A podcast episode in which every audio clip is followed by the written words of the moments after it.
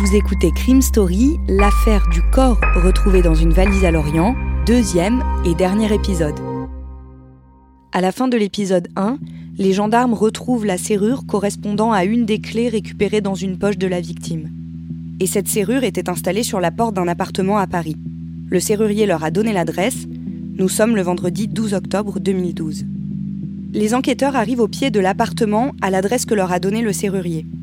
Il se situe dans un immeuble cossu de la rue Boissy d'Anglas, dans le 8e, un quartier chic de la capitale. Au quatrième étage, comme la serrure a été changée et que la clé ne sert plus à rien, ils font sauter la porte blindée. Ils découvrent un studio de 15 mètres carrés, équipé d'une grande télévision, d'un lit, de quelques étagères et d'une kitchenette. Un appartement minable par rapport à la gamme de la serrure, note un enquêteur. La gardienne de l'immeuble donne quelques détails sur le locataire qui s'appelle Michael. Elle ne l'a pas vu depuis un an et demi et décrit un homme poli, discret, vivant entre la France et le Maroc. Il habite seul, mais il est souvent accompagné d'une jeune femme qui a un gros chien, un tatouage dans le dos qui dépasse toujours de ses vêtements et qu'elle pense être une prostituée. Damien, à ce moment-là, rien ne prouve que le cadavre de la valise est celui de l'homme dont parle la gardienne. Ah, scientifiquement, rien du tout.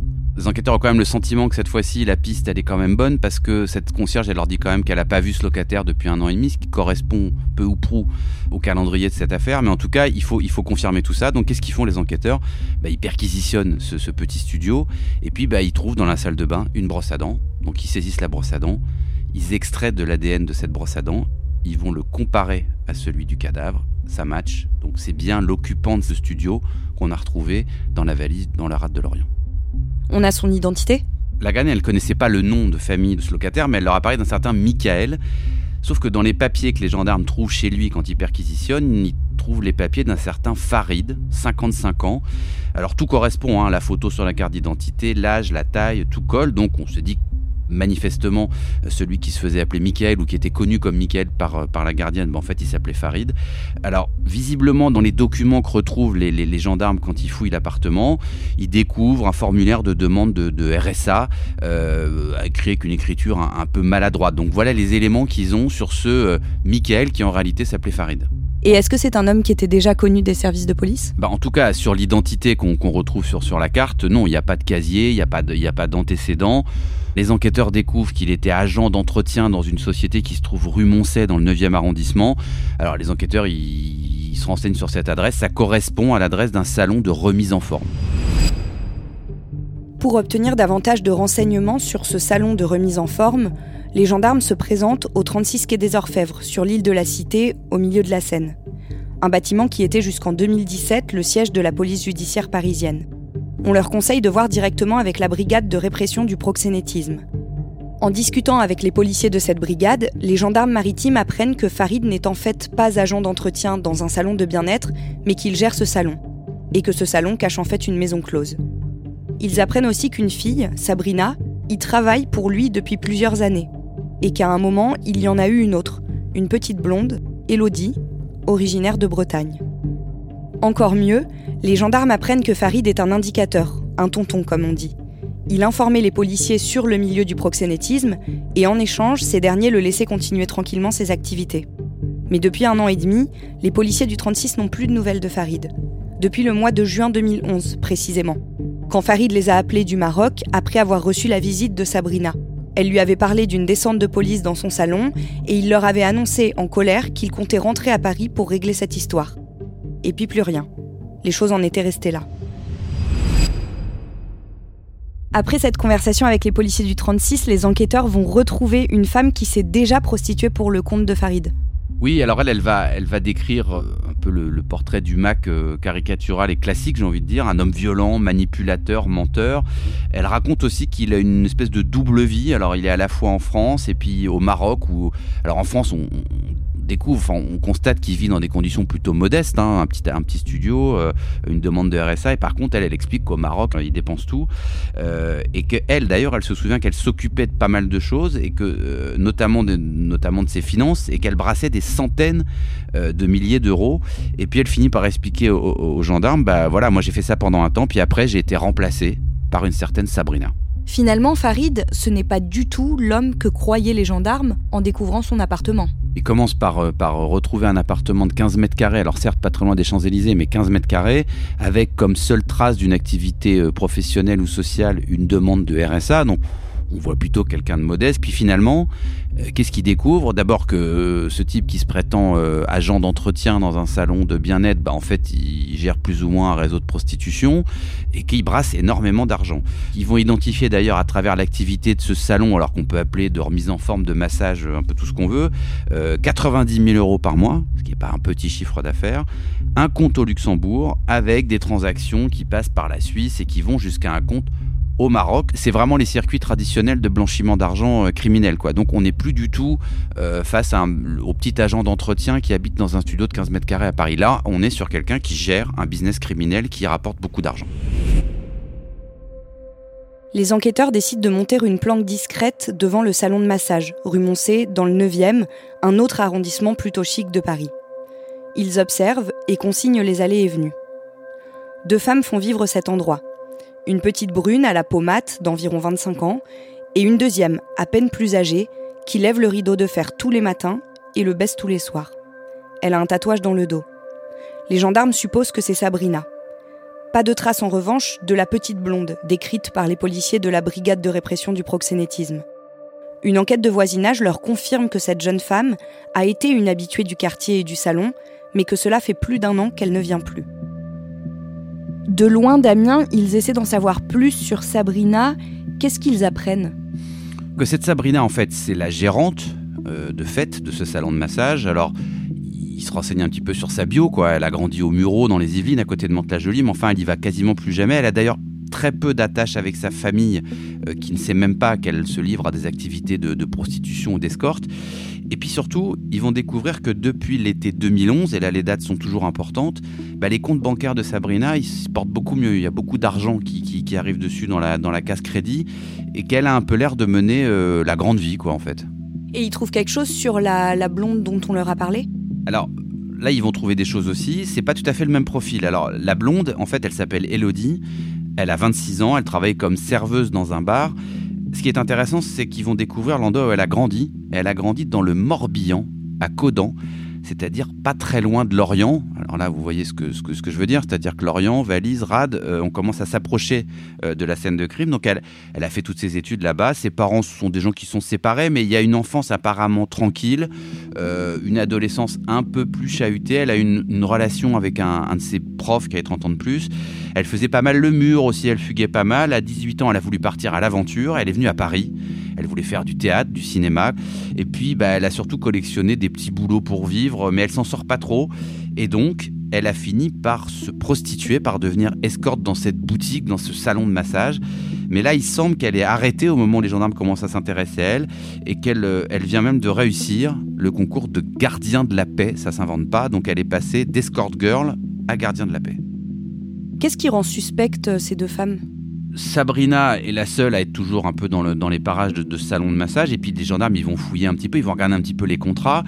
Et puis s'aperçoivent en regardant la, la, comptabilité du salon de massage que Farid, il a été licencié trois mois après son décès euh, au large de l'Orient. Donc c'est bizarre quand même, on se rend compte que bah, Sabrina, elle a un peu mis la main sur le salon de massage euh, sans tellement se soucier de ce qui est arrivé à Farid. Euh, Aurélie, elle, elle a quitté l'établissement en août 2011, encore une fois, bizarrerie du calendrier, euh, peu après la disparition de Farid, Aurélie, elle, elle quitte le salon de massage. Et puis évidemment, tout les ramène vers l'Orient, c'est-à-dire que là, on a un corps qu'on retrouve dans, dans la rade de l'Orient, et on a cette jeune fille qui a grandi là-bas, qui a de la famille à l'Orient. Donc là, ça y est, la connexion Lorient-Paris, l'aller-retour Paris-Lorient, il est fait par les enquêteurs. Les deux femmes sont désormais les principales suspectes dans une enquête pour enlèvement, séquestration et assassinat. Ce sont les seuls qui ont un intérêt à la disparition de Farid, selon les enquêteurs. Mais les gendarmes n'ont pas assez d'éléments pour les confronter, et les écoutes de leur téléphone portable ne donnent rien. Elles n'ont même plus de contact entre elles. Alors les enquêteurs tentent un coup de bluff. Le lundi 27 mai 2013, le journal Ouest France publie un article intitulé Corps dans une valise, la victime enfin identifiée. C'est en réalité un piège que les gendarmes et la procureure ont décidé de tendre aux deux suspects. En annonçant à toute la France que l'enquête avance, que l'identité de la victime a été découverte et que la piste privilégiée est celle du proxénétisme, les enquêteurs espèrent déclencher chez les deux filles des réactions d'inquiétude ou de nervosité qu'ils pourront ensuite utiliser contre elles. Et c'est ce qui arrive. Quelques heures après la publication de l'article, Elodie reçoit un appel de son meilleur ami. Allô? Oui? C'est Guillaume, je te dérange pas?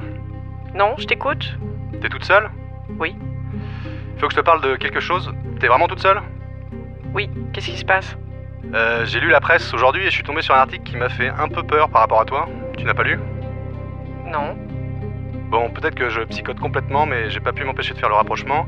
Tu peux aller sur internet? Oui, J'espère vraiment que je me trompe, mais. euh, je t'écoute. Alors, tu vas sur Google Actualité, J'y suis. ok, tu tapes Lorient, tu regardes les articles et je pense que tu vas voir de quoi je parle. Tu as l'article? Oui. Je me trompe ou. Non. Tu restes calme, hein. Je voulais juste te prévenir, n'échange surtout aucun SMS avec personne à ce sujet. Aucune trace écrite.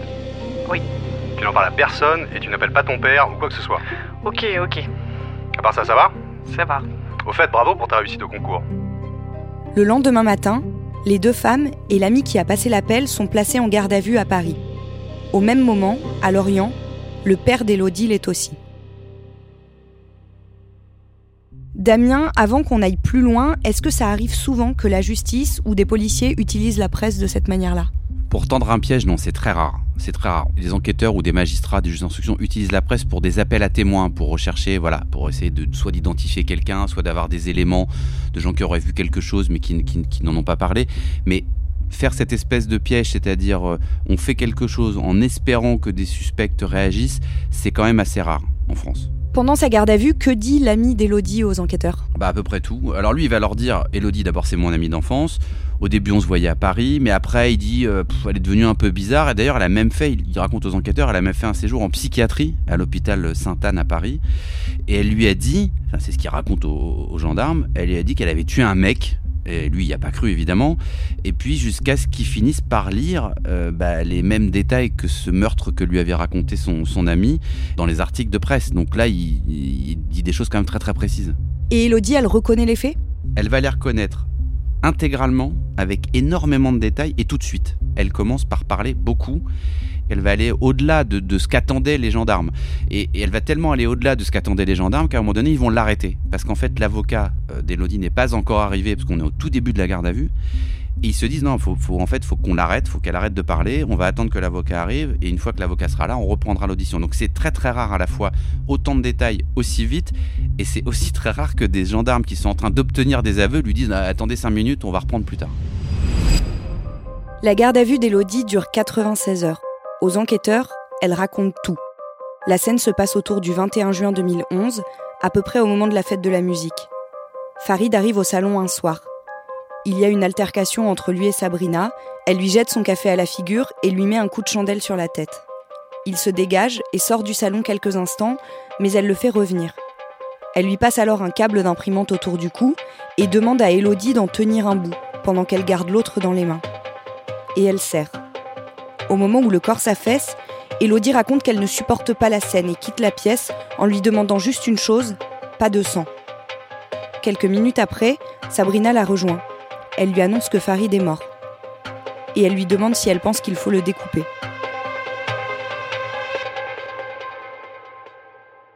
D'après Elodie, Damien, pourquoi est-ce que Sabrina décide de tuer Farid? Qu'est-ce qui justifie cet acte? Bah, Elodie, elle va expliquer que Sabrina avait fini par comprendre que Michael, en fait Farid, euh, qui lui disait payer très cher la police pour pouvoir continuer à, à maintenir son activité de prostitution dans le salon de massage. Et en fait, elle, elle dit, bah, elle a découvert que c'était faux, qu'en fait c'était un indique, un tonton.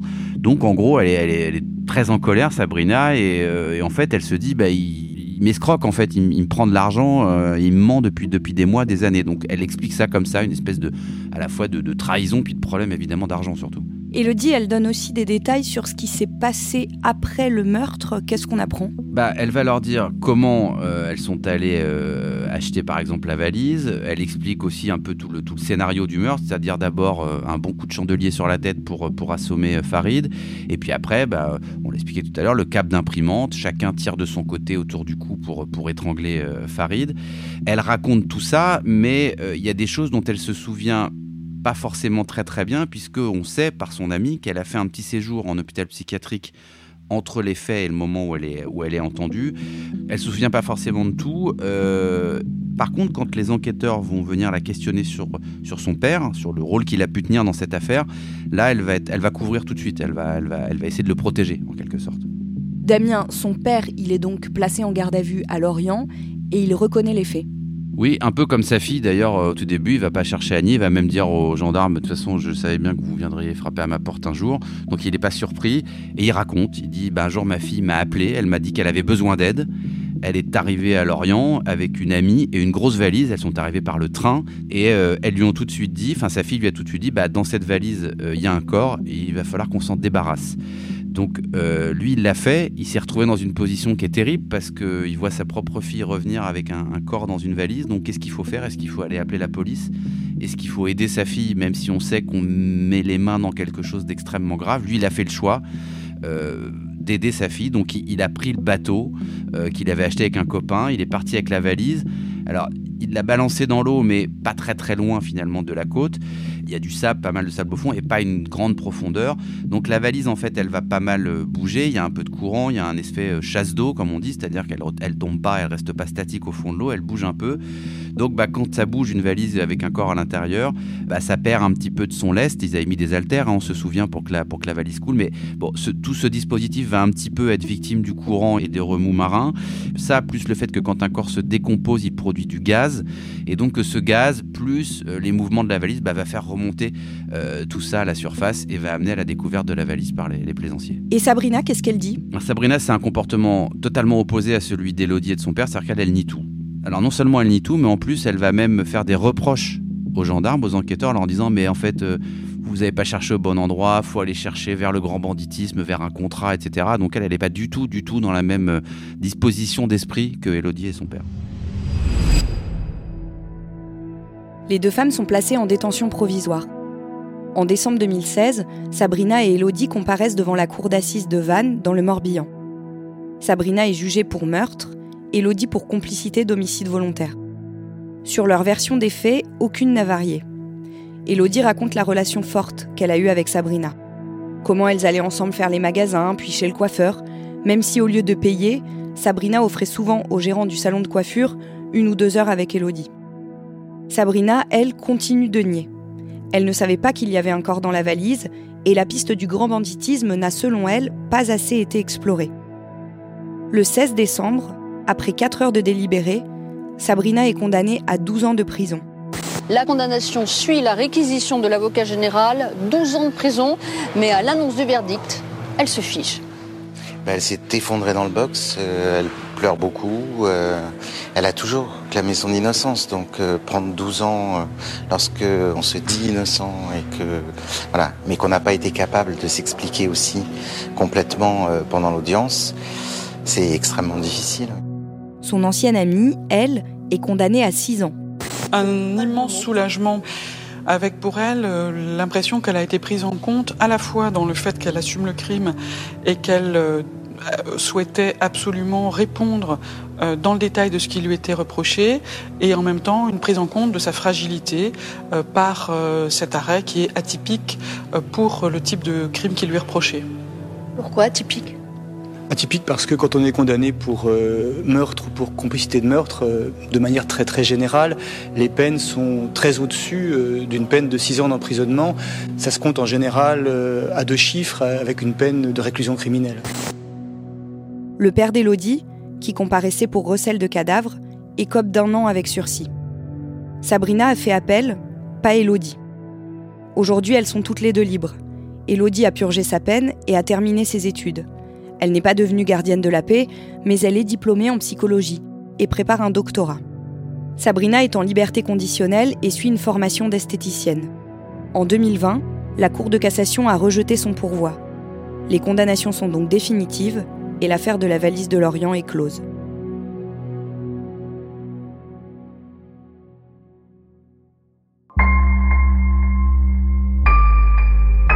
Vous venez d'écouter Crime Story, le podcast de faits divers du Parisien.